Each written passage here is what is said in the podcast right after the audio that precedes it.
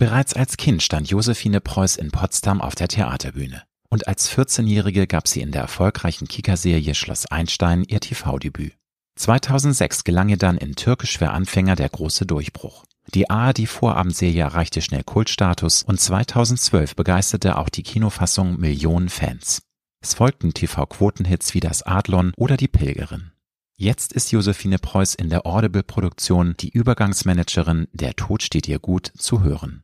Einem Hörbuch, das sich dem schweren Thema Tod auf leichtfüßig humorvolle Art nähert.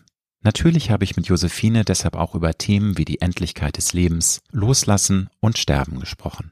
Die zweifache Bambi-Preisträgerin hat mir dabei verraten, ob sie an ein Leben nach dem Tod glaubt, was sie von Sterbehilfe hält und warum sie mit Religion nicht viel anfangen kann. Wenn du wissen möchtest, warum Josephine sich beim Universum nicht nur einen freien Parkplatz bestellt, was sie an ihrem fotografischen Gedächtnis manchmal ganz schön nervt und warum sie auf dem Land irgendwann einen Gnadenhof für Hunde aufmachen möchte, dann ist diese Episode für dich. Ich wünsche dir gute und inspirierende Unterhaltung mit Josephine Preuß. Du hörst Road to Glory. Als Journalist mit 20-jähriger Berufserfahrung hat Alexander Nebel hunderte von Interviews mit nationalen und internationalen Stars geführt. Unter der Überschrift Deine persönliche Erfolgsstory spricht er hier in seinem Podcast mit inspirierenden Prominenten über Erfolg, prägende Wendepunkte und Lebensweisheiten. Gute Unterhaltung mit einer neuen Folge von Road to Glory mit Alexander Nebel. Ja, guten Tag, liebe Josephine. Herzlich willkommen in meinem Podcast. Hallo, der zweite, den ich jemals mache. Wow, das ist ja umso spannender. Mensch, da muss ich mich ja jetzt richtig ranhalten, dass der zweite Podcast-Termin mindestens genauso schön wie der erste. Was gab's bei dir heute Morgen zum Frühstück? Obstsalat, ein Toast mit Honig und ein gekochtes Ei und Kaffee. Yummy. Und Yummy. du bist also ein Kaffeemensch, eine Kaffeefrau. Kein Tee, kein. Es kommt ganz keine... drauf an, wenn ich so zum Arbeiten ganz früh aufstehen muss, dann fange ich immer erst mit einem Tee an, Pfefferminztee, so am mhm. Set und zum Aufwachen. Aber wenn ich so wie jetzt Homeoffice und das beginnt dann auch erst manchmal um 10, um 11, um 12, dann starte ich morgens mit einem Kaffee. Und das Sehr dann aber schön. auch den ganzen Tag. Ich bin wirklich Kaffeetrinker, ja. Da bin ich ganz anders drauf. Ich trinke meistens nur ein stilles Wasser morgens und eventuell mal irgendwie am Mittag so ein Milchkaffee, aber so mhm. Kaffee mhm. pur. Not ja, my kind of. Eher so der Mädchen-Kaffeetyp, ja. also Cappuccino, Latte Macchiato. Bin, das ist für mich Kaffee. Das, wie viele Stunden Schlaf brauchst du, um fit zu sein für den Tag? Zwischen sechs und sieben. Wenn man so richtig das Gefühl hat, ausgeschlafen zu sein und produktiv in den Tag zu starten und dann noch was zu schaffen, dann gerne sieben. Ja. Aber und das kriegst du auch, kriegst du auch meistens immer. hin. Ich habe ja schon recherchiert, du bist ja auch häufig mal Netflix-süchtig und dann mhm. werden da die, die Serien durchgeguckt des mhm. Nächtens. Wahrscheinlich ist es dann doch nicht so leicht, das einzuhalten. Dann habe ich aber auch am nächsten Tag nichts vor und kann das dann mir so timen. Aber so normal, klar schlafe ich auch gerne aus und was ich auch total wieder wiederentdeckt habe. Natürlich natürlich auch durch Lockdown, aber man hat die Zeit und es ist so warm. Ich sitze hier in meinem Dachgeschoss und schwitze mir einen ab. Mittagsschlaf. Mittagsschlaf. Das, das, das Beste. Ja, das also wenn man wenn man es einrichten kann, es ist der Hammer. Wobei da ist es glaube ich wichtig, dass du eine gewisse Zeitspanne nicht überschreitest, weil du dann nämlich total bresig und faul wirst und dann der machst Körper du Netflix und, an. Na, genau.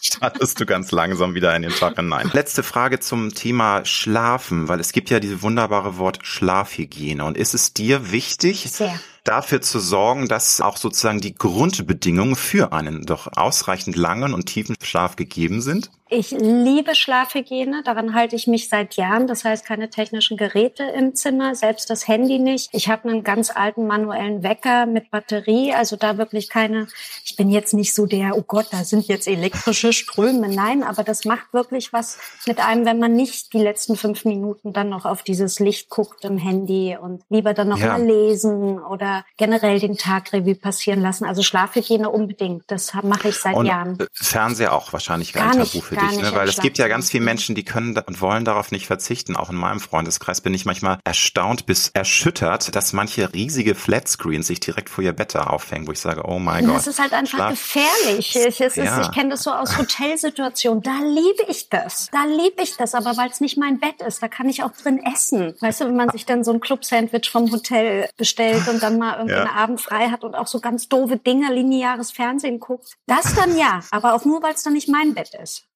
Ist Guilty Pleasure dann für genau, dich, ne? Genau, dann dann geht's richtig ab. Voll. Liebe Josephine, du bist ja nicht nur eine sehr erfolgreiche Schauspielerin, sondern auch eine Hörbuchsprecherin. Hast schon diverse Produktionen eingesprochen. Dein jüngstes Werk ist die Audible Originalproduktion Die Übergangsmanagerin. Der Tod steht ihr gut. Ich habe da reingehört. Ich glaube insgesamt drei Stunden, sei mir nicht böse, es geht ja siebeneinhalb Stunden. Ich habe jetzt nicht alle Episoden hören, aber habe mir ein sehr gutes Bild machen können. Magst bitte du einmal zusammenfassen, worum es in diesem Hörbuch geht? Die Übergangsmanagerin ist der zweite Teil von Karen Elster. Es gab schon mal der Übergangsmanager. Da wurde die Geschichte erzählt von Paul. Übergangsmanager sind Leute, die in der Jenseitsagentur arbeiten und die Menschen in ihrem Zeitpunkt des Todes abholen. Menschen sterben auf unterschiedliche Weise. Manchmal sind sie einfach dran, manchmal sind sie krank, manchmal ist es ein Unfall. Und diese Übergangsmanager haben es nicht immer so einfach, den Leuten dann auch beizubringen, dass sie jetzt wirklich tot sind und dass es jetzt nach oben ins Jenseits geht. Und im zweiten Teil die Übergangsmanagerin, ja, der Tod ist jetzt auch weiblich, denn meine Rolle Fine wurde im ersten Band selber abgeholt und hat sich dann entschlossen, es geht ja auch so ein bisschen um Karma-Punkte sammeln und mhm. in diesem Leben alles richtig machen, damit man vielleicht im nächsten in einem höheren sozialen Status wiederkommt. Und Fine entscheidet sich in dem Moment aber auch, du weißt du, ich mache das auch ich hole auch Leute vom Tod ab. Und jetzt im zweiten Teil Übergangsmanagerin ist sie halt dran und muss sich behaupten und trifft auf die unterschiedlichsten Charaktere. Ne? Ich habe ja wie gesagt reingehört. Wahnsinn. Krankesten, überfordertsten. Wir haben alles dabei. Wir haben die äh, überforderte Dreifachmutter, die ganz ehrlich sagt, du ganz ehrlich im nächsten Leben einfach vielleicht gar keine Kinder. Dann haben wir den Fußballfan, der betrunken vom Balkon stürzt und sagt, nee, nee, heute bitte nicht, morgen spielt Union. Geht gar nicht, ne? Äh, wir haben den Verschwörungstheoretiker, der sich darauf freut, äh, zu beweisen, jetzt endlich beweisen zu können, dass die Erde ja doch bitte noch eine Scheibe ist und er wird es ja sehen oben. Also es ist herrlich. Es lebt von diesen Charakteren und ja. Fine muss ich behaupten, als der weibliche Tod. Ja, und sowohl die Damen als auch die Herren machen es ihr nicht immer leicht. Es gibt auch noch andere wunderbare Charaktere, so ein liebeskranken Stalker oder einen frauenverachtenden Bestatter. Also ich habe da ein, einige ein wunderbare. Ein, ganz ja. toll, ein Bestatter, der Angst vor dem Tod hat. Ja, läuft bei dem, ne? Läuft bei dem. Nun ist es so, so, das Grundthema ist ja ein ernstes, aber die Übergangsmanagerin ist ja zuweilen wirklich schreiend komisch. Also es lebt von den skurrilen Begegnungen, von ja den unterschiedlichsten Charakteren, auch von den Kämpfen, denen du ausgesetzt wirst, was, was du alles so dich äh, unterschiedlich einstellen musst auf die Menschen. Fine muss immer einen wahnsinnigen Spagat hinkriegen, dann stürzt die Technik ab und sie muss mit Apps arbeiten, das ist alles wunderbar. Aber würdest du sagen, dass es leichter fällt, sich diesem doch sehr schweren und immer noch tabubelasteten Thema Tod, Sterben zu nähern, wenn es mit Humor mit Augenzwinkern passiert. Unbedingt. Und das finde ich in jeg bei jeglichen Thematiken so. Manche Menschen oder viele Menschen erreichst du nur durch Humor. Und Karin Elste schafft es einfach so leichtfüßig, aber nicht leichtsinnig mit diesem Thema umzugehen. Und eigentlich ganz ehrlich, wir sind jetzt alle erwachsen genug und kennen das aus auch unserem Umfeld. Der Tod gehört zum Leben dazu. Dieses Buch lebt ja dann im Endeffekt von dieser Botschaft, ja, dann nutzt dein Leben in diesem Leben, weil es gibt vielleicht nur eins oder mach es besser, damit du im nächsten Leben mehr Karma-Punkte hast, weil das, was du rausgibst, das kommt zurück und es hat ganz viele tolle Botschaften. Und dieses Thema Tod ist menschlich gehört dazu, müssen wir drüber reden, dürfen wir auch drüber lachen. Bin ich ganz bei dir. Ich finde es auch super wichtig, aber mir fällt auf, dass es weiterhin vielen Menschen schwerfällt, darüber zu sprechen. Es ist einfach ein Thema, was äh, schnell es, weggedrückt wird, weil es, man will ja, es ist nun mal dann die eigene Vergänglichkeit wird einem vor Augen geführt. Auch diese grundlegende Gefahr, es kann ja auch uns jeden Morgen treffen. Absolut. Also es ist ja gar nicht es, sicher, dass wir 80, ja. 90, 100 werden. Wir können einen Unfall haben, wir können aber auch auf einmal, keine Ahnung, Hirnschlag bekommen. Das kann ja jeden treffen. Wie erklärt erklärst du dir das, dass es sich so viele Dinge über die letzten Jahrzehnte entwickeln haben, aber dieses Thema ist weiterhin tabu behaftet. Und wie du sagst es ja selbst, es gehört zum Leben dazu. Aber irgendwie entwickeln wir uns da nicht so weiter. Oder würdest du jetzt widersprechen und sagen, nee, empfinde ich gar nicht so? Ich glaube, dass viele Menschen das Thema Tod dann gerne auch privater behandeln, weil in dem mm. Moment, wenn jemand geht, ist es was sehr, sehr, sehr Privates. Und eigentlich, du wirst allein geboren, du stirbst alleine. Und ich finde es dann wichtig, in dem, in der eigenen Familie oder im eigenen Freundeskreis früh genug auch mit Kindern schon drüber zu reden. Mhm. Wenn es dann mhm. so weit kommt, dass die Großeltern, Urgroßeltern gehen, das ist ja eh der erste Punkt, wo Kinder dann Berührung damit haben. Und Klar. ganz einfach offen und ehrlich und auch mit Tränen und auch mit Emotionen und alles, was dazugehört, lieber die Leute drauf zu, vorzubereiten und dann auch mhm. selber für sich auch bestimmte Sachen. Also ich habe irgendwann angefangen mit der Familie so ganz faktisch drüber zu reden. Was ist denn mal, wenn es bei euch? Was wollt ihr? Wie wollt ihr beerdigt werden? Wo wollt ihr hin? Ja. Ich finde, so ja. darüber muss man ganz nüchtern oder meinetwegen auch abends beim Schnaps zusammen reden. Aber dass man schon mal Bescheid weiß, was da so die Richtungen sind, das kann einem helfen, dass wenn sowas passiert, man sofort ja ein Konzept im Kopf hat und das dann erstmal ja. abwartet. Weil oftmals kommt die Trauerphase ja dann wirklich erst nach dem, wenn man jemanden verliert. Die Realisierung kommt ja immer erst ein bisschen später. Es ist eben auch, wie du sagst, finde ich wichtig, das offen anzusprechen, weil man möchte ja auch dann die Wünsche oder Voll. den Wunsch des geliebten Wunsch. Menschen genau. erfüllen. Genau. Weil ähm, das finde ich sehr interessant, weil ich gerade wirklich gestern bei meiner Mutter zu Besuch war und wir hatten dieses Thema. Sie hat von sich aus proaktiv das angesprochen, dass sie halt gerne eingeäschert werden mhm. möchte, dass sie eine Urnenbestattung möchte, aber ein anonymes Grab unter einem. Baum. Das war mir so nicht bewusst und da ärgere ich mich über mich selbst, dass ich das nicht selbst, aber jetzt, du jetzt auch gesagt hast, jetzt ja. weiß ich und das ist, ist super wichtig, weil mhm. und sie möchte auch keine große Trauerfeier, mhm. sie das, das mag sie nicht. Das ist dann der Alles letzte Wille und das macht man dann. Und das ja, ist total. Aufgabe der Kinder und Kindeskinder, ja. der Familie. Ja. Das ist die letzte Würde. Ja, also nur ein Appell an alle, die jetzt zuhören. Äh, redet mal ganz euch lustig. Ja, redet, redet mal drüber, genau. weil noch ist es ja nicht so weit und man beschwört ja nichts damit. Es geht ja nur darum zu sagen, ich würde euch dann gerne den letzten Wunsch erfüllen und das einem selber gibt es auch halt, wenn man einfach weiß, was zu tun ist dann in dem Moment. Ansonsten gibt es bestimmt ganz tolle Bestatter und Seelsorger und es gibt wirklich genug Stellen, jeder hilft einem, gerade beim Thema Tod. Man muss es halt nur ansprechen. Sehr gut und sehr wichtig. Es ist wirklich eine der größten Fragen der Menschheit, eine der größten Rätsel der Menschheit. Was kommt nach dem Tod? Was glaubst du persönlich, liebe Josephine? Jeder hat ja so ein eigenes Weltbild, ein Konzept, das hat auch viel mit Religiosität zu tun oder eben nicht religiös oder eben universell zu denken, dass man sagt, es gibt eine höhere Macht, aber keinen Gott dem klassischen Sinn. Was glaubst du? Glaubst du, es gibt also, Themen wie Reinkarnation, ne? du hast das auch schon auch, auch ja. irgendwie Karma-Punkte, das sind ja so ja, viele ja. interessante Themen. Na generell sage ich ja immer, ich bin absolut Steinbock und ich glaube an das, was ich sehen und anfassen kann. Punkt. Ende aus. Aber es gibt Ganz immer mal, ja, eigentlich ja.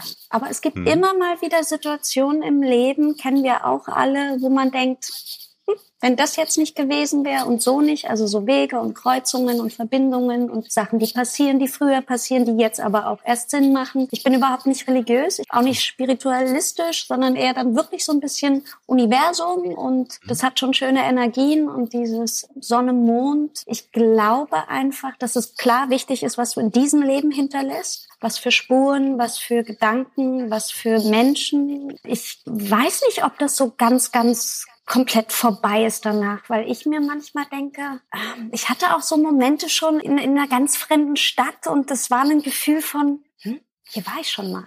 Aber ich war ja, ganz, ganz sicher nicht, ich war davor noch nicht da. Mhm. Und das war so eine Situation auch als Kind. Ich war mit meinen Eltern im Urlaub und wir haben eine osteuropäische Stadt besucht. Ich war sieben oder acht und sie meinten, wir wollen dahin, wir wollen uns das angucken. Und ich hatte die Stadtkarte im Kopf. Also ich habe gesagt, wir gehen da lang, wir gehen da lang. Und ich kannte mich komplett aus. Und die haben sich gewundert. Und Jahre später war ich auch nochmal da, weil mich diese Stadt immer so angezogen hat. Also vielleicht ich wollte schon immer mal so eine Rückführung machen. Das ist, finde ich, auch eine sehr spannende ich Geschichte. Das, das, äh, aber da haben einige auch Angst vor, glaube ich, weil sie dann vielleicht auch Dinge erfahren, die sie gar nicht erfahren möchten. Manchmal hat man so ja. Gefühl, hm. Manchmal, ich, hm. wenn mir dann auch Leute so sagen, weißt du, ich bin jetzt 35, sehe aus wie 17, manchmal laber ich wie 60. Das ist, passt alles manchmal bei mir nicht so zusammen vom Gefühl. Ich würde noch eine Rückführung, würde ich mal, glaube ich, machen, weil ich glaube, irgendwie, wenn da was, wenn es da sowas ist, dann würde ich das in dem Moment erfahren, ob es mich schon mal gab und es mich dann noch mal geben wird.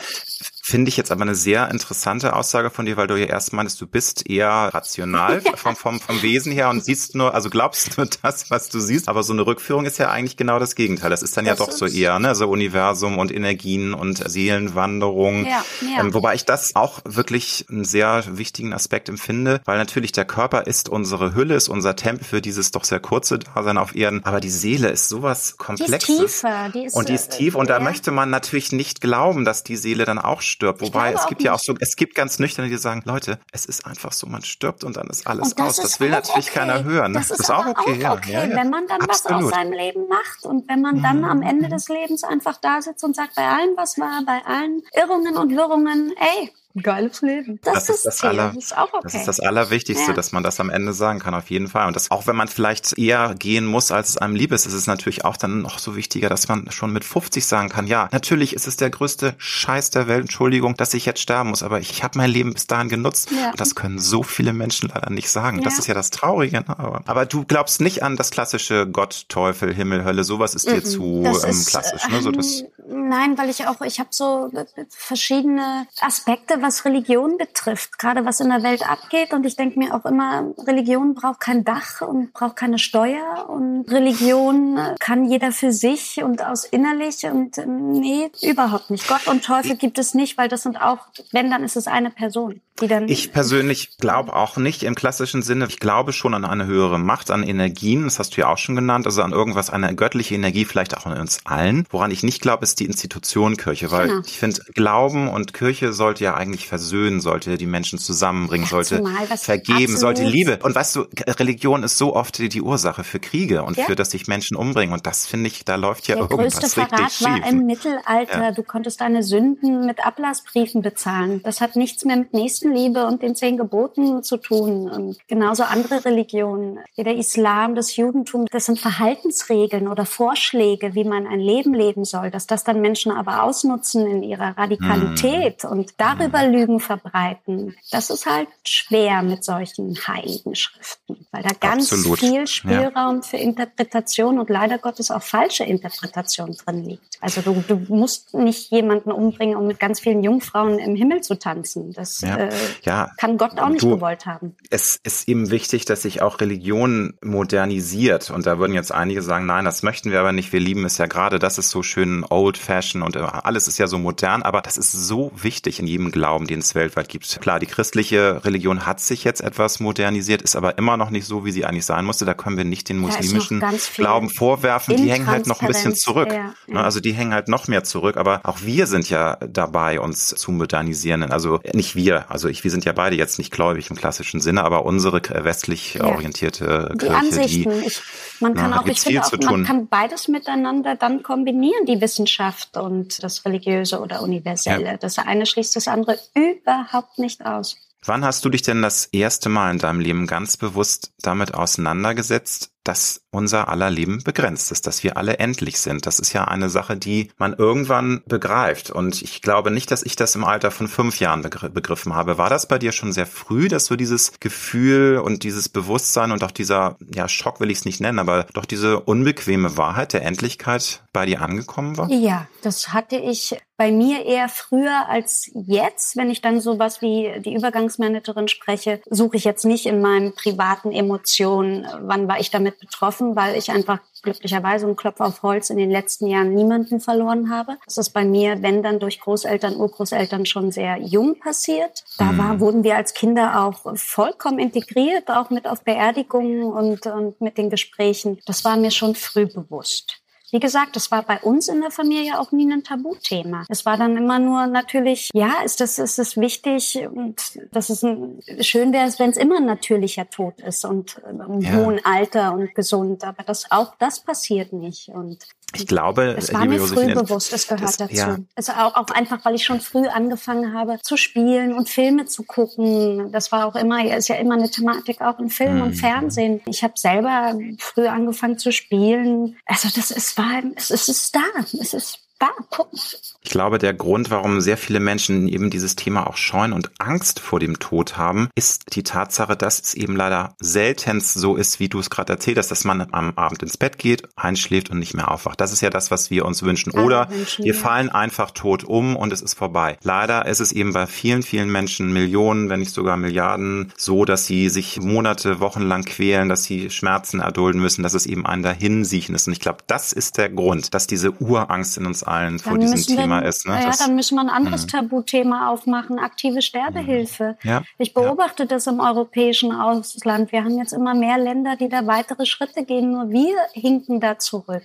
Das ist also in Würde. In Würde heißt aber auch vielleicht selber zu entscheiden. Ich weiß, dass da ganz viel Vorabarbeit passieren muss und du kannst ja auch sowas schon wie eine Patientenverfügung und so. Das muss man ja alles vorab und im klaren, vollen Bewusstsein abschließen, das am besten doppelt und dreifach notariell beglaubigen lassen. Mhm. Aber warum macht man es nicht dann im Falle? Also ich habe auch immer gesagt, Leute, ich will mir ganz ehrlich nicht von anderen den Popo abwischen lassen. Ja, ich nein, glaube, wenn das nicht mehr geht, dann muss ich auch nicht mehr. Ich muss nicht Monate, Jahre bettlägerig sein. Ich will nicht dahin siechen oder sei es eine Situation wie Wachkoma. Ich will meiner Familie nicht finanziell auf den Taschen liegen. Also, dass man da irgendwie ganz klar sich einfach mal ja für sich erst bewusst wird und dann auch im Freundesfamilienkreis genau diese Themen anspricht. Das gehört alles hm. dazu. Es ist alles Worst-Case-Szenario. Ich weiß. Ja. Aber ah. ich glaube aber, dass wir da zum Glück auf dem richtigen Weg sind. Ich bin jetzt nicht ganz auf dem neuesten Stand, aber es gab, glaube ich, auch vom Oberverfassungsgericht ein Urteil, ja, dass ja. es in Sachen Sterbehilfe äh, leichter wird, weil ich glaube, die beiden Themen, die das Ganze so schwierig bei uns machen, ist zum einen die bereits angesprochene Religion, dass eben viele sagen, nein, das muss der liebe Gott entscheiden entscheiden. Und äh, mhm. das dürfen die Menschen nicht machen. Das ist überhaupt nicht meine Einstellung. Die finde ich ganz unmöglich. Die andere Argumentation ist, das kann ja Tür und Tor öffnen für Missbrauch, dass eben Menschen, die nur eine starke Depression haben und irgendwie jetzt depressiv sind, sich dann umbringen und nachher Nein, hätten sie doch noch ja jahrelang.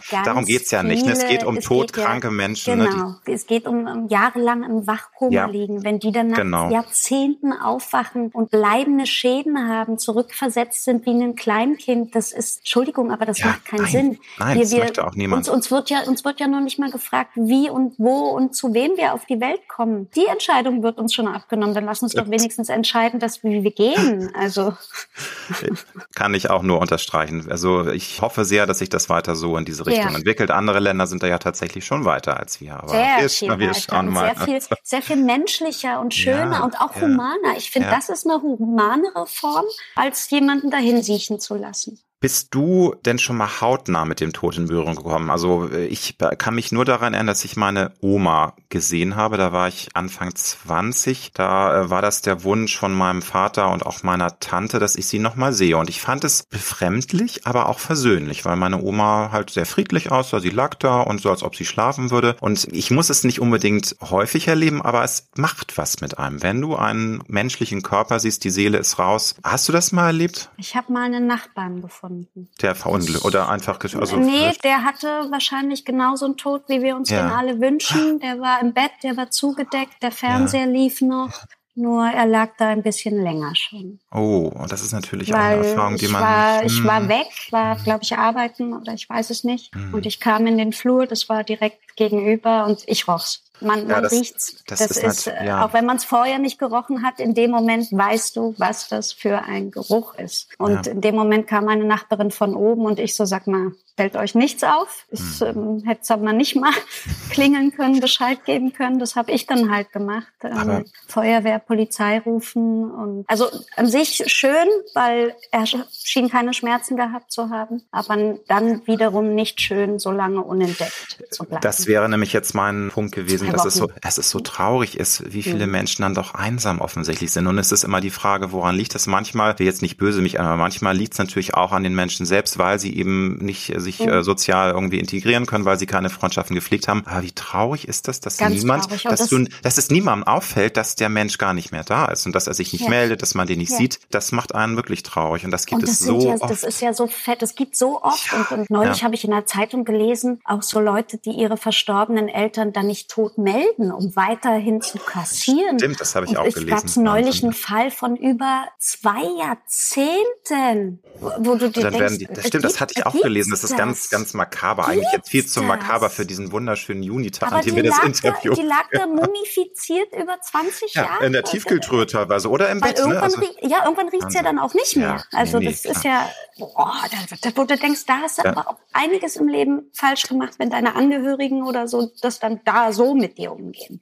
Definitiv. So. Ich möchte ein bisschen in deine Vita eintauchen, liebe Josefine. Du hast ja mit jungen 35 schon wahnsinnig viel gemacht. Und wenn du jetzt heute zurückdenkst an deine Kindheit, mit was für Gefühlen schaust du da zurück? Was spukt dir jetzt sofort in deinem Kopf rum, wenn du an deine Kindheit denkst, die ja nicht stromlinienförmig war, weil du eben schon früh angefangen hast zu arbeiten. Du hast schon wirklich teilweise eine Struktur gehabt wie ein Erwachsener, weil du eben das gemacht hast, was du immer schon geliebt hast. Da kommen wir ja auch noch drauf. Aber was für Erinnerungen hast du an diese Zeit? Eine ganz tolle ruhige, ja, ich durfte das immer machen. Ich gehöre auch zu den Menschen, die nicht sagen, oh mein Gott, mir hat man meine Kindheit genommen, weil man mich so vor die Kamera gezogen hat. Nee, meine ich wollte das ja, ja, immer und konnte nicht schnell und viel genug arbeiten und drehen und Theater. Ich durfte mich komplett austoben. Ich habe schon früh ganz tolle Erfahrungen machen dürfen, Orte sehen dürfen, mit Menschen arbeiten dürfen. Das haben manche bestimmt nicht in drei Leben.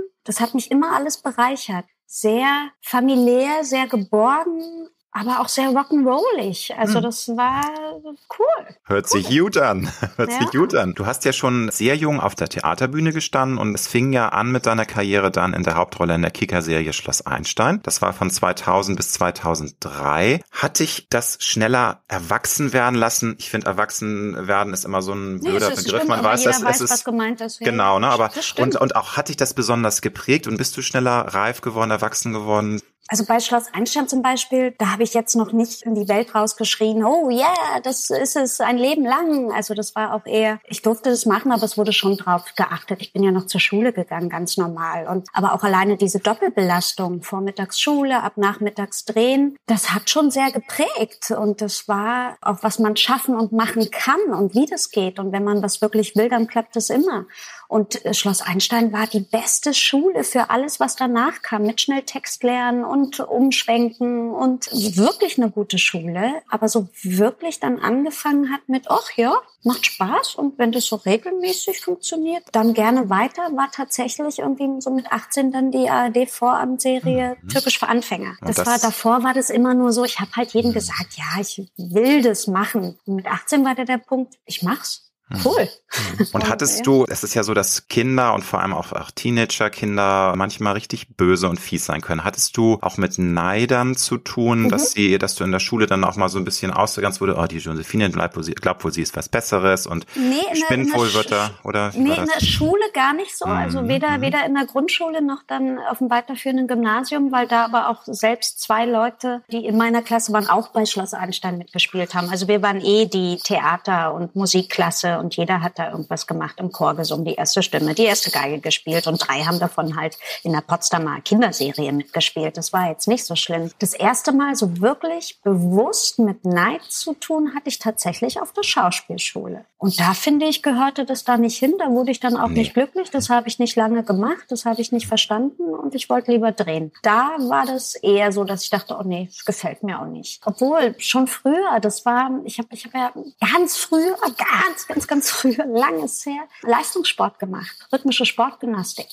Auch da war das teilweise so, ich habe mit den Mädels in der Woche trainiert, gegen die ich am Wochenende aber antreten musste. Also, also so das, Wettbewerb, ja, ja, das ja ist, Wettbewerb und klar, ja. das waren aber deine Mitstreiterinnen und ich habe immer irgendwie die Erfahrung gemacht, dass Neid eher so von außen kommt, weil ich lasse das gar nicht, ich will es gar nicht haben, das ist nicht umsonst eine Todsünde, das ist ein ganz schlimmes Gefühl, das ist nicht gönnen können, das ist nicht selber mit dem nee. zufrieden sein, was man hat und das gehört gar nicht hierher. Neid und, macht und, alt ähm, und hässlich und unglücklich. Ja, und ist auch einfach nicht schön. es ist ganz, nicht nee, für alle Seiten nicht schön. Alle Seiten weil man doof. selber, ich habe ja auch immer an mir gesucht, oh mein Gott, aber ich konnte nichts dafür, dass mich eine schwarze Limousine von der Schule abgeholt hat zum Drehen. Das war halt produktionsbedingt und aus versicherungstechnischen Gründen. Das kannst du ja dann aber auch nicht immer argumentieren, dann machst du ja den Braten noch fetter. Einfach so doof es klingt, reden lassen. Mhm. Und ich habe mich immer gemerkt, ich muss dann aus solchen Situationen immer sofort raus, auch ohne was zu sagen. Ich drehe mich dann immer um und gehe. Das Stichwort rhythmische Sportgymnastik finde ich insofern ganz spannend, als dass mich interessiert, ob dich das auch in Sachen Disziplin so ein bisschen auf den glaub, Weg gebracht hat, ja. weil Disziplin ist ja so ein Wort, das viele Menschen nicht nicht so sexy finden. Ich persönlich ich, finde ja. das, Ich- ich finde also es ich nämlich, ich das finde es nämlich gut, sexy. weil es ist Ja. wirklich, es ist toll, wenn man Disziplin zeigt und wenn man einfach dranbleibt, wenn man für was brennt, dass man das dann Ja. auch durchzieht und nicht sagt, ach nö, dann fange ich doch jetzt mit dem Töpferkurs an und dann übermorgen kann ich dann vielleicht nochmal malen machen oder Batik arbeiten. Nur mal so in die Tüte gesprochen. War das auch gut für dich, so für die Charakterbildung, so mit diesem Sport und wirklich da an deinem Körper auch zu arbeiten oder war das dann doch eher diese Schauspielerei, die früher angefangen hat? Was ist da für dich entscheidender gewesen, so für Disziplinen? Also die rhyth- rhythmische Sportgymnastik, das war so als Kind. Ich wollte mich halt immer bewegen. Ich war nicht hyperaktiv, aber ich konnte immer alles. Ich war klein und zierlich und biegsam und konnte einen Spagat und alles. Also ich wollte mich immer nur bewegen. Aber Disziplin kriegst du da natürlich bei. Auch die Trainerin, das war noch so eine wirkliche DDR-Trainerin, also auch mit einem gewissen Ton und so, das, äh, wie es im Bilderbuche steht, ist auch nicht immer gut für Kinder. Aber so wirklich dann Disziplin zu lernen, war dann über die Dreharbeiten. Also einfach, ja, ich habe Den Text einfach auch lernen, ne? So ist ganz das ein kleiner Einmal. und das ist das, das ist das Einzige. Ganz, ganz ehrlich, Alexander, unter uns Ja, ist es ja. das Einzige. Wenn man wenn dann so Kollegen auf seinem Weg trifft, die eine gewisse Attitüde an den Tag legen und dann wahrscheinlich noch nicht mal ihren Text können und hängen, da wäre ich dann auch krantig, weil wir werden abgeholt, wir werden geschminkt, wir werden angezogen, wir kriegen uns, wir kriegen einen Kaffee nachgetragen.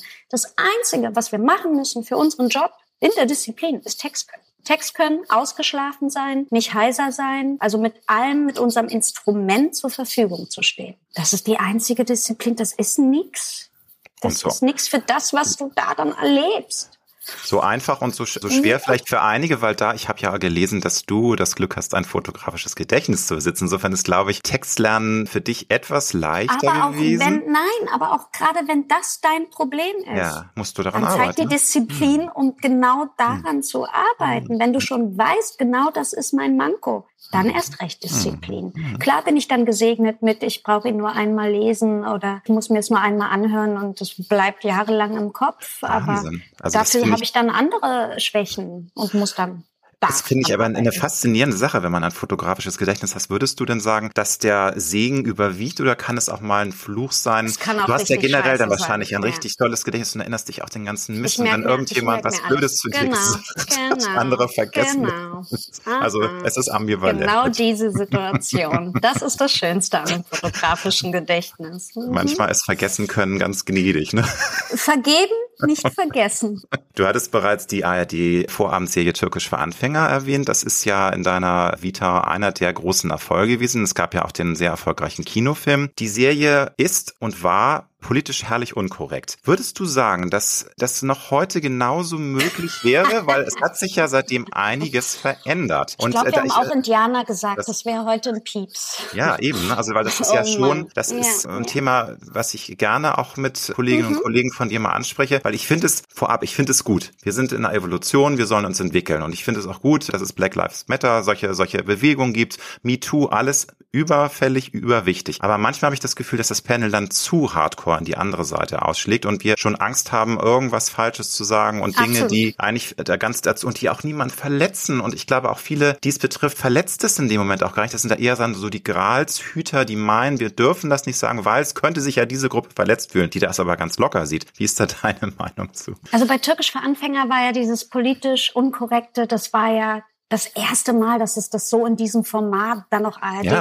ARD-Vorabendserie gab. Deswegen Kult Da hat man ne? drüber gelacht, weil Ja. wir uns ja ganz bewusst auch drüber oder Mhm. draufgesetzt haben. Und auch in den Kinofilmen, falls die Asiaten Reißverrisser uns abstechen oder die Nigger und, oh Gott, Entschuldigung, dass ich das jetzt sage, aber Fiktion, ne? Das sind Ne? Zitate Alles, das ist Film. alles Fantasy, genau. Heute ist, Fakt ist, ich, ich weiß immer gar nicht, weil man, du hast komplett recht, man, vorab, man zensiert sich ja selber schon so. Ich will niemanden auf die Füße treten, ich will niemanden beleidigen, aber meine Sicht ist dann doch ein bisschen anders. Und zwar fing es in dem Moment an, ich habe damals die Anfrage bekommen, das Hörbuch für Pippi Langstrumpf zu machen. Und das gab's aber vor ein, zwei Jahren, hat eine wundervolle, wundervolle Version Heike Makatsch eingelesen. Heike Makatsch als Pippi Langstrumpf, perfekt. Es musste geändert werden wegen Negerkönig. Das Pipis Papa ist kein ja, ja. Negerkönig mehr. Hm, Im Takatuka-Land. Es wurde dann, es wurde geändert hm. in Südseekönig. Und aufgrund dessen Und haben wir halt irgendwie acht Stunden nochmal eingelesen, was mich natürlich gefreut hat. Dann durfte ich Pippi sein. Aber das habe ich wiederum nicht verstanden. Warum glaubt man nicht an Schulkindern und sagt, pass auf, wir bringen euch jetzt bei, es gab Zeiten oder gerade geschriebenes Wort von Autoren, das, das ist künstlerische Freiheit. Ich wollte sagen, das, das ist, ja Kulturgut. Das ist ja, ich meine, Astrid Lindgren das hat das Original. geschrieben und das ist ja im Grunde rumwursteln an Originalen. Das ist ja so, als wenn man Absolut. bei irgendwelchen Kunstwerken in einem Louvre irgendwie da rumkrickelt, weil man sagt, das ja, ist oder wo dann weil Blau sich ne? jetzt äh, unterfordert fühlt, müssen wir jetzt so Rot hervorheben. Warum bringt man da nicht bei? Es war eine andere Zeit. Natürlich sagt man das hm. jetzt nicht mehr, aber damals war es gang und gäbe. Genau, so, es kommt noch ja. aus der Kolonialzeit, genau. genauso mit diesem Wort Indianer. Ist das nicht ein schöner Fehler der Geschichte?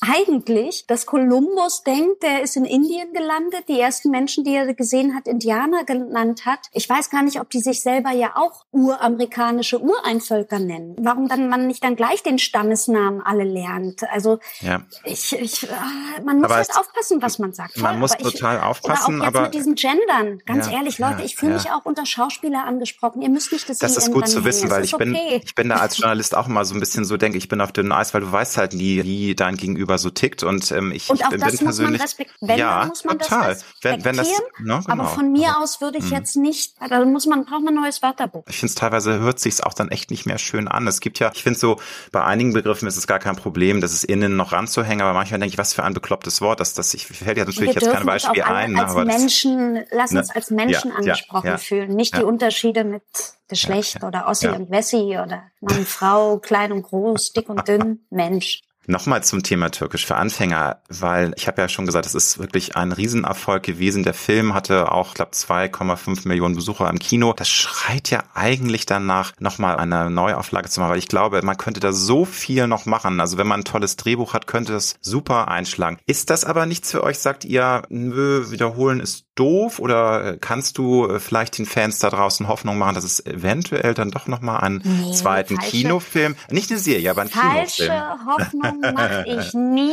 nie, weder beruflich noch privat. Nee, also, also wenn ganz, nein, Fakt, Fakt, mhm. Leute, für eine Wiederholung ist es ja fast schon. Es ist so ja. viel Zeit in Land gegangen. Na und ja, alleine, dass wir diesen Kinofilm machen durften, das war ja überhaupt damals gar nicht, also es war, das war utopischer Traum. Dass es dann dazu kommt, war Wahnsinn. Aber und dann noch dann so erfolgreich wird, ne? Dann noch so erfolgreich und das war ja auch eigentlich auch nur, wie sagt man, ein Reboot. Also ja, es hatte ja, ja auch eigentlich gar nichts mit der Serie zu tun und wurde trotzdem so angenommen, weil man diese tollen Charaktere halt einfach so mochte. Ich liebe ja bis heute auch die Doris. Das ist mein absoluter Lieblingscharakter in diesen ganzen türkisch für Anfängergeschichte. Aber irgendwann entwächst man den auch. Wobei, also äh, nimm es als Kompliment. Natürlich hast du dich auch verändert. Du bist natürlich, ja, ich weiß, ähm, ne, ich du bin bist noch oft Gürkchen, ja. Ne? Nee, nee, nee, ja, aber du, also nicht nicht falsch verstehen. Ich finde natürlich bist du auch gereift, aber es wäre ja vom optischen gar kein Thema. Ich meine, Elias hat sich hat sich natürlich auch gut gehalten. Also es wäre ja jetzt nicht vom irgendwie albern. Das ist nie wie, das Thema. Man wie, könnte ja auch na, fünf Jahre danach erzählen stimmt. oder zehn Jahre. Aber du meinst, danach. es passt einfach aber nicht mehr, ich, ich, ich glaube, hm. nee, türkisch für Anfänger, das war so eine Reise und gehörte in diese Zeit. Gerade mit der hm. Serie, die so politisch unkorrekt war und so neu und so dreckig und so gewagt.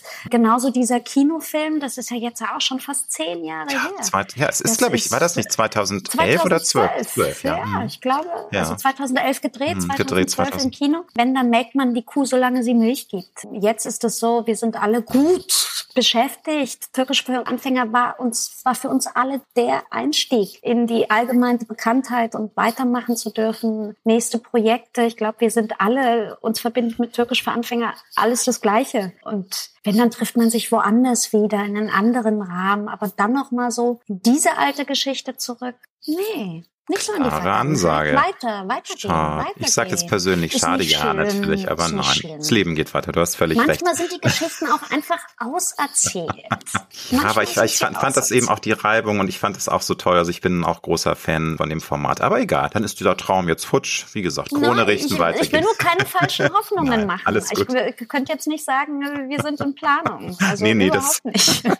Das Leben läuft ja zum Glück nicht stromlinienförmig, auch im Berufsleben nicht. Wie gehst du denn damit um, wenn es mal im Job nicht so äh, läuft, wie du es dir vorgestellt hast? Weil manchmal ist es so, dass man sehr viel Herzblut in ein Projekt setzt und dann wird es nicht so angenommen, wie man sich das wünscht. Wie gehst du damit um? Ach, ich bin jetzt mittlerweile in so einem Alter, dass ich sage, es macht alles irgendwie Sinn, wenn was nicht sein soll. Dann ist da Sinn dahinter. Hm. Meistens ist es auch so. Ich bin relativ entspannt, aber das war ich schon immer. Auch so zum Thema Castings oder so, wenn andere aufgeregt sind. Man geht da mit einer Vorfreude und einer Erwartung hin und dann wird's nichts. Das hat Sinn. Spätestens, wenn du den Film siehst.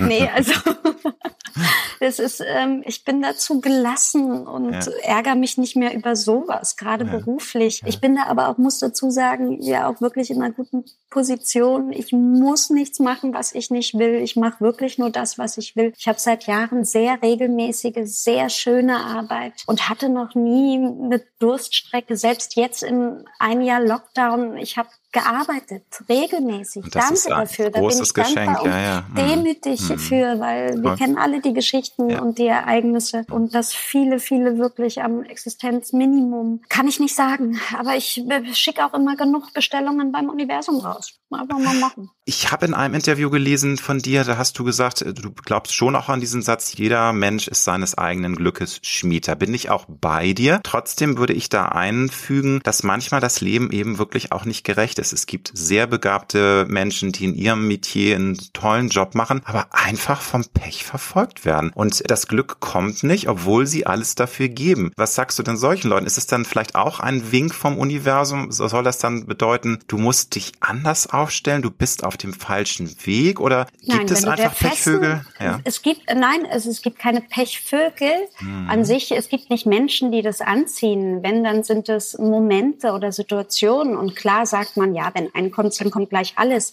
Aber dann ist es vielleicht der größte Test. Äh, mhm. Und ob du mhm. Disziplin zeigst und dran bleibst. Und solchen Menschen, die ständig von einer Regenwolke umgeben sind, würde ich sagen, einfach mal ausweihräuchern einen Salzbad nehmen, Ausweihräuchern und nicht ständig in dieser Opferrolle, warum immer ich oder warum nicht ich. Das zieht auch mehr das an, der, als man glaubt. Positive Gedanken. Das ist, hört sich ja. immer so leicht an, aber ich glaube, das ist wirklich, der, der Schritt. Manifestieren ja, ja, ja. von etwas, das aber klappt das, wirklich, Leute. Aber du musst es erstmal lernen. Also ich glaube, also der Schritt dahin, das auch zu glauben, offen dass zu dieses, genau, mhm. offen zu sein und eben auch wirklich dann an diese positive Konditionierung zu glauben. Aber bei mir klappt es immer, auch zum mhm. Beispiel beim Parkplatz.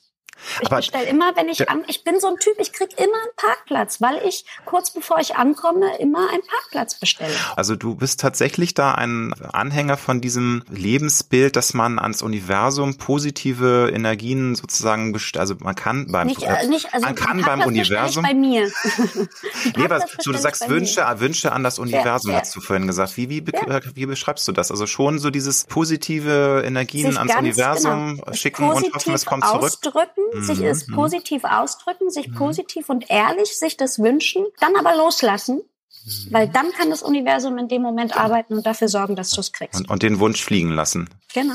Ja, finde ich ganz einfach. Ganz, es klingt, find, ja. klingt ganz einfach, aber wirklich bei mir funktioniert das auch ich, so, wenn ich ich muss dann ich muss dann die nächsten zehn Minuten raus, weil mein Hund trampelt zum Beispiel und ich warte noch auf ein Paket. Weißt du, wie oft es schon vorgekommen ist, dass ich gesagt habe, oh bitte, jetzt muss es in den nächsten zehn Minuten kommen und, und tatsächlich hat es in sieben Minuten geklingelt und also es war ja. ganz, das passiert mir. Ich bin da aber nochmal, ich hatte, ich hatte es äh, vorhin schon mal gesagt, das finde ich super sympathisch, dass du dann doch diese Spannbreite hast von deinem Naturell, weil du hast ja gesagt, du bist Steinbock, du bist eher rational und das ist ja so Voll. ganz irrational. Ganz Wünsch ans weiß, Universum das, ist wieder, das ist schon wieder das Leben von einem anderen Leben und die Josephine, die hier ist, das macht alles dann irgendwie wieder Sinn, wenn wir mehrere Leben hinter uns oder vor uns haben. Das macht alles schon, am Ende macht es immer Sinn. Du sagst auch selbst von dir, dass du äh, nie verbissen an etwas gearbeitet hast. Das ist für dich dann auch so eine, also du machst es mit Leidenschaft, mit Liebe, bist auch diszipliniert, aber du verbeißt dich nicht. Würdest genau. du denn trotzdem, würdest du dann trotzdem sagen, dass du äh, grundsätzlich eine ehrgeizige Frau bist? Also ist Ehrgeiz in dir drin oder war das nie nötig, weil es eben alles im Fluss war und es kam ein tolles Projekt zum nächsten, weil es irgendwie passte? Beides. Hm. Ich sag oft, ich war oftmals zur richtigen Zeit am richtigen Ort, aber dann durch meinen Ehrgeiz habe ich auch gezeigt, dass es dann richtig war. Also das mhm. beides, beides. Mhm. Sachen können dir zufliegen, aber wenn sie dir zugeflogen sind, dann zeigt, dass es richtig war, dass sie dir zugeflogen sind. Weißt du, wie ich meine? Ich verstehe also das. Das, mhm. das eine schließt das andere so nicht aus. Und ja, ich bin, also ich glaube, jeder in meinem Freundes-, Familien- und Bekanntenkreis würde sagen, ich bin ehrgeizig, obwohl ich immer sage, ganz ehrlich, ich bin eigentlich die faulste Person der Welt, wenn die das alles wüssten. Die sehen dann halt immer nur im Fernsehen und es ist okay. ja, nee, das eine schließt das andere nicht aus. Ich kann sehr ehrgeizig sein, ja, doch. Aber mir fällt auch viel zu. Ja, aber es ist auch, auch Wofür dann auch toll. Dann. Genau, wenn, wenn man das eben auch dann sieht und das mit einem Lächeln einfach so annimmt und wie du schon sagst, sich bedankt und dann, also wenn Oder man wenn es dann auch vorhin das Thema, wenn was Ja. nicht klappt, Ja. das zu akzeptieren, so Ja. doof es in dem Moment ist. Aber meine Erfahrung mittlerweile ist wirklich, auch wenn es Jahre dauert, irgendwann macht es Sinn. Stimmt. Und manchmal fällt es einem dann wirklich so wie Schuppen von den Augen und dann merkt man, ja, es sollte wirklich so sein. Bin ich auch ganz bei dir, habe ich auch schon Momente im Leben gehabt, wo ich dachte, ja, deswegen hat das vor fünf Jahren nicht geklappt, weil sich diese Genau. Tür dann geöffnet hat. Und so, und das beflügelt einen dann ja auch für die Zukunft. Dann sagt man, dann ist man auch besser gewappnet für die nächsten Niederlagen, die man auch dann Wir einfach akzeptieren auch- muss. Ja. Wenn wir uns nicht bewegen, die Welt bewegt sich jeden Tag. Mehrere Kilometer. Es ist okay, bleib einfach stehen. Du läufst ja mit.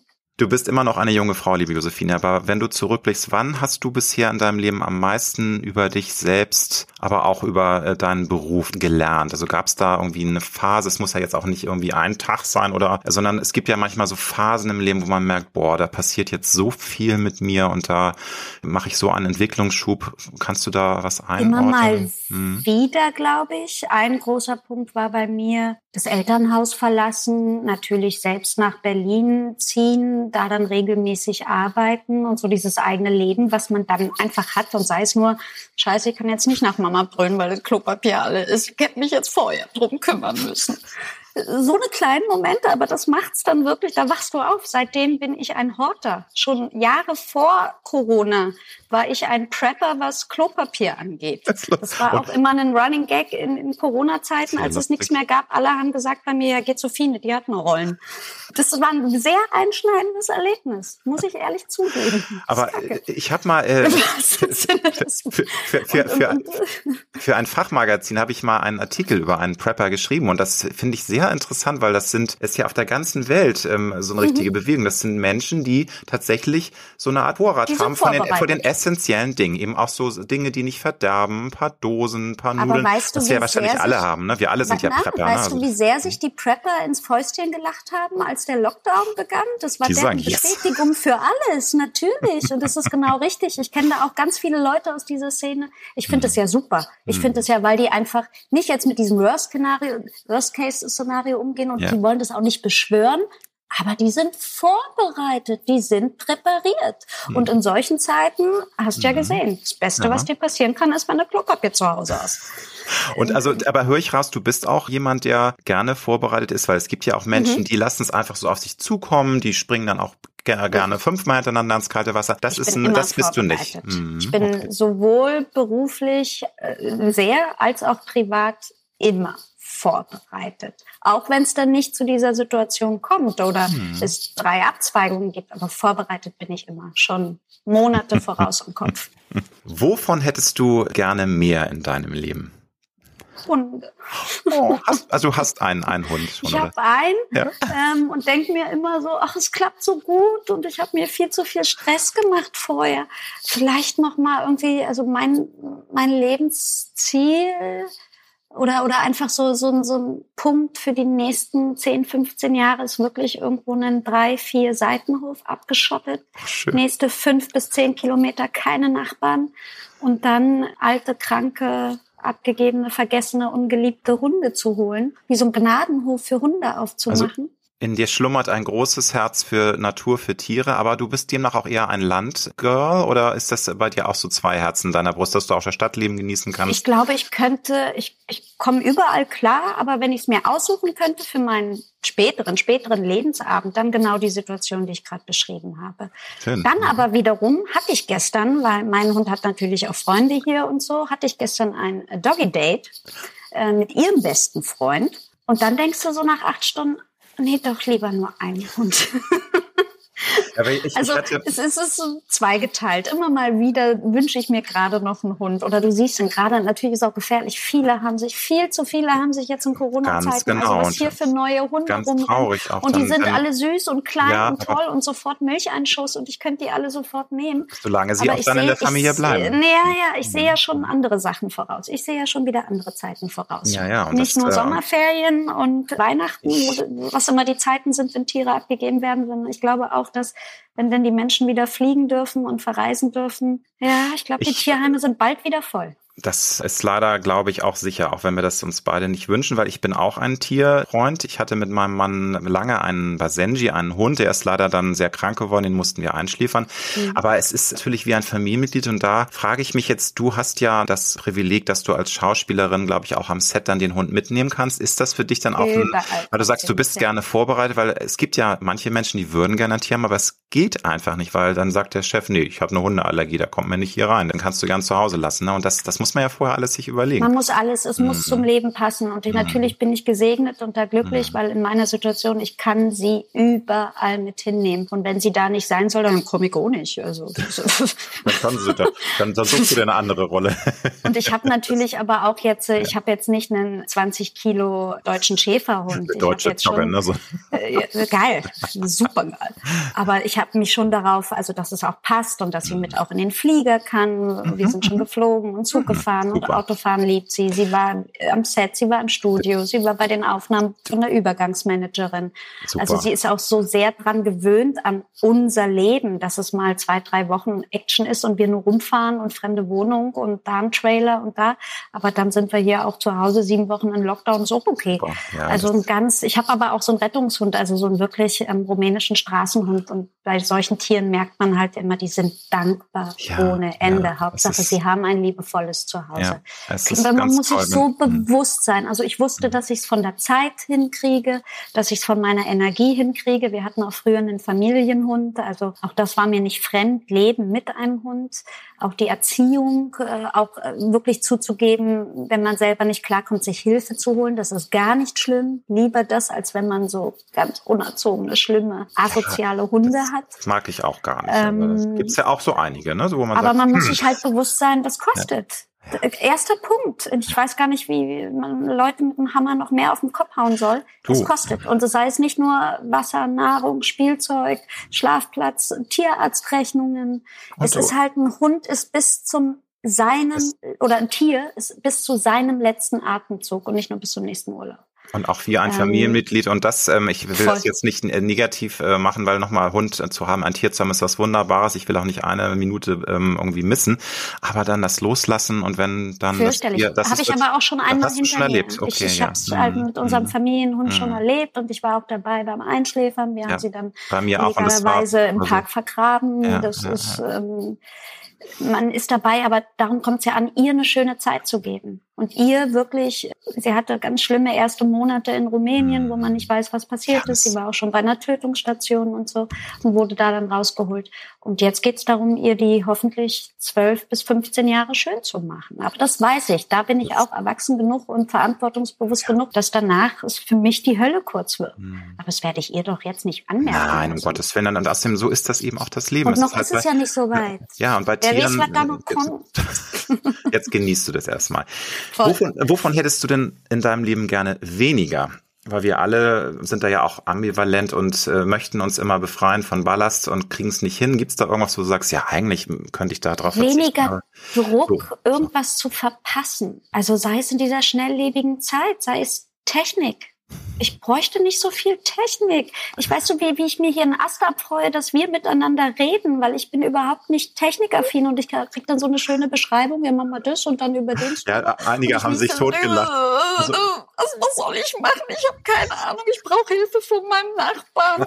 aber dann kriege ich es hin und freue mich so. Aber darum, dann denke ich wieder weniger. Also ich finde das ja auch. Ich werde sofort danach meine Kamera wieder abkleben. Das ist mir ist das alles zu. In diesem Fall finde ich es so, aber super. Du redest mit deinem Computer und der macht dir deine Einkaufsliste oder äh, ich weiß es nicht, diese ganzen Assistenten. Ja, oder diese Alexas, ne, wenn dann da irgendwelche ja, Stimmen manche. furchtbar. Oder Leute, ja. Leute klatschen in die Hände und dann geht das Licht an und aus. Äh, sowas, Smart, ich, Smart Home. Sowas gerne weniger. Smart. Ja. Da, wie gesagt, auch. mein drei, vier Seitenhof, ganz viel manuell. Ich gehe nur selber zum Lichtschalter, ist kein Ding. Lieber analog anstatt digital, finde find ich super. Gibt es eine Entscheidung, die du seit längerem vor dir herschiebst? Ja, neues Auto oder nicht. Und vor allem, was, vor allem, was, für ein Auto dann? Ne? Soll es ein Hybrid nee, sein? Soll es ein E-Auto oder ist das klar? Das ja? wüsste ich schon. Nee, ich war ja. neulich beim, also ich habe mein allererstes Auto, ich habe relativ spät meinen Führerschein gemacht. Das war ja auf meiner okay. Bucketlist vor 30. Und das habe ich tatsächlich mit 29,5 hatte ich meinen Führerschein und habe mir dann gleich ein Auto gekauft. Und da war ich jetzt neulich, also neulich ist jetzt auch schon ein bisschen wieder her, April, bei meinem Autohaus. Und der Herr Fritsche, der Nette, der mich betreut, der hat gesagt, na so langsam bräuchten wir aber mal einen zweiten Fahr, hier neue Räder und so, neuer Rädersatz. Die sind ganz schön abgefahren. Ich so, ja, ich kann ja nichts für hohe Bordsteinkanten. Und dann hat er mir mal so ein Angebot ausgedruckt für ein neues Set Reifen, Winterreifen, Sommerreifen mit Felgen. Und das ist eine Summe, wo ich denke, ja klar, es sind neue Schuhe fürs Auto. Aber ganz ehrlich, kann ich auch gleich ein neues Auto kaufen. Weil meins ist ja schon auch jetzt viereinhalb Jahre alt, mhm. noch relativ also wirklich wunderbar okay, kein Unfallwagen, gar nichts passiert, hat wenig Kilometer runter. Das würde ich jetzt noch richtig gut verkauft kriegen. Also die Entscheidung steht gerade an. Schön. Gibt es etwas, auf was du, ja, ich sag, ne, pragmatisch, aber eben auch Wünsche ans Universum schicken, finde ich eine super Kombination. Ja, vielleicht nimmt es mir die, die, genau, vielleicht habe ich es jetzt ausgesprochen, jetzt ist die Entscheidung abgenommen, weil morgen früh setze ich in mein Auto und es knallt oder so, wer weiß. Wenn du richtig in Action bist, ich hatte es ja schon gesagt, es ist beim Schauspielerberuf ja mal sehr schwankend, also es gibt, wobei, es gibt ja auch ähm, Schauspielerinnen, die irgendwie von einem Projekt zum nächsten äh, hetzen und im Grunde gar keine Freizeit haben. Aber ich glaube, das Tolle ist, dass ihr ja in eurem Beruf auch mal euch das einteilen könnt, mal vier Wochen lang komplett durchzuatmen und einfach Quality Time zu genießen. Aber gibt es etwas, was du in der Hektik des Alltages dann auch mal gerne übersiehst im Leben? Also wenn du so durchgetaktet bist und wenn du wirklich, ne, du drehst und du willst on point irgendwie da arbeiten und es überrollt einen alles so ein bisschen oder nimmst du dir immer die Zeit, auch die, die Schönheit des Alltags zu sehen oder einfach ganz bewusst ich aufzusaugen? Nie stressen oder also ja, ich oder, oder man hat seine eigenen Sachen, um wieder runterzukommen kommen. Da, nee, das, da habe ich überhaupt gar kein Problem, mich irgendwie auch selber unter Kontrolle zu haben und es erstmal gar nicht so weit zu kommen zu lassen, schnell aus der Haut zu fahren oder sich stressen zu lassen. Da bin ich mittlerweile auch tiefenentspannt.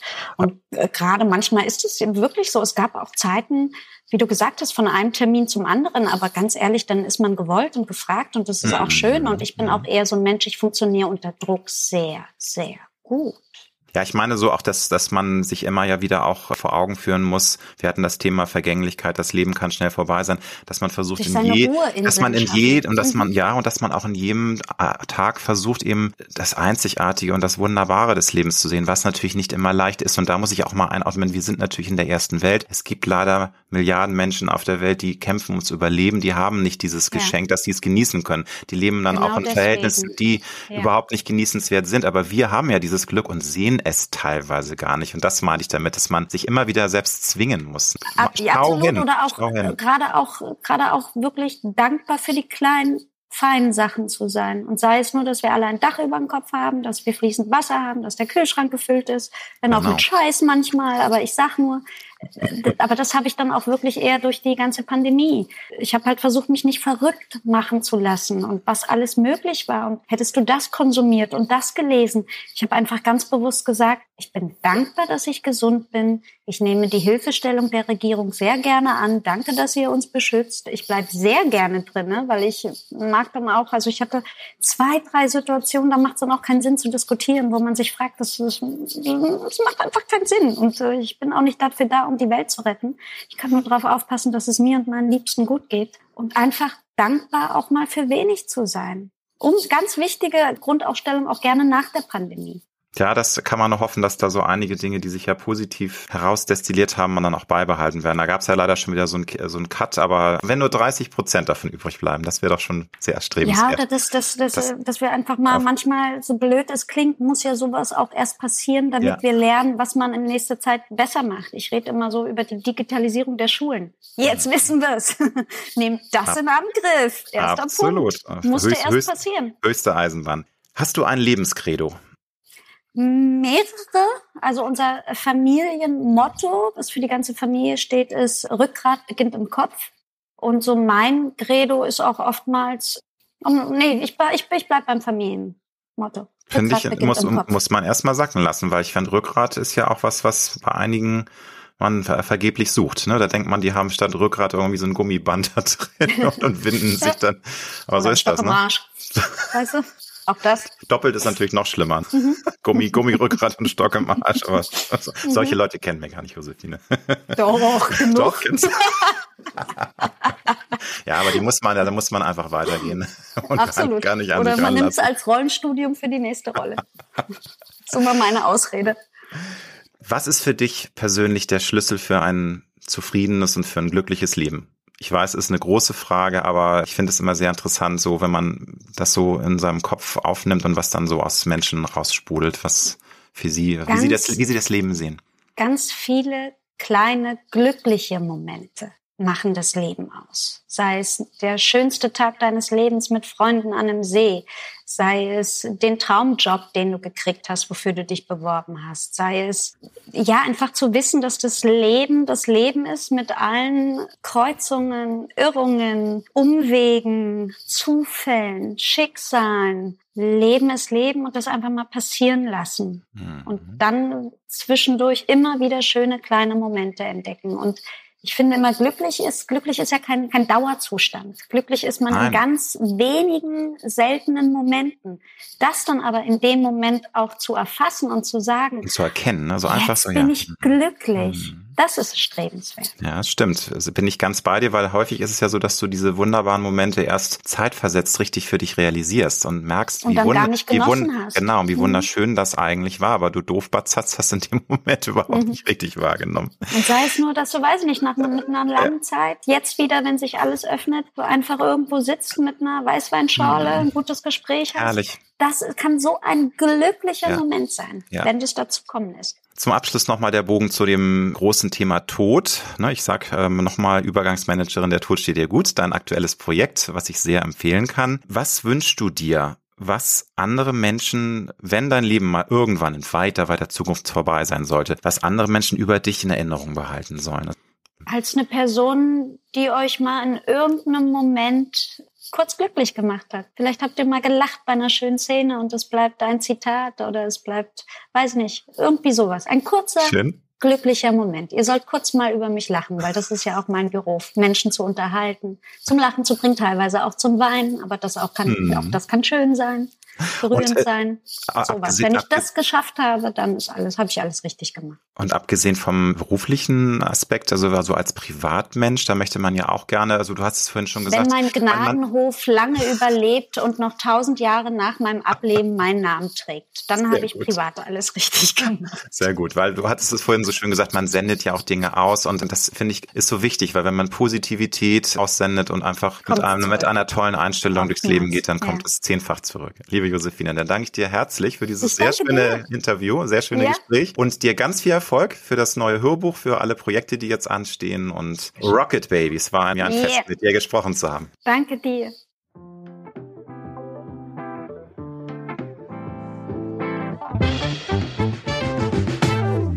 Das war Road to Glory. Wir hoffen sehr, dass es dir gefallen hat. Wenn du auch zukünftig keine Folge verpassen möchtest, dann abonniere jetzt diesen Podcast. Wir freuen uns, wenn du ihn weiterempfiehlst und auf Apple Podcast bewertest. Du hast Anregungen oder Vorschläge für zukünftige Gäste? Dann schreibe bitte an mail at alexander-nebe.com. Bis nächste Woche.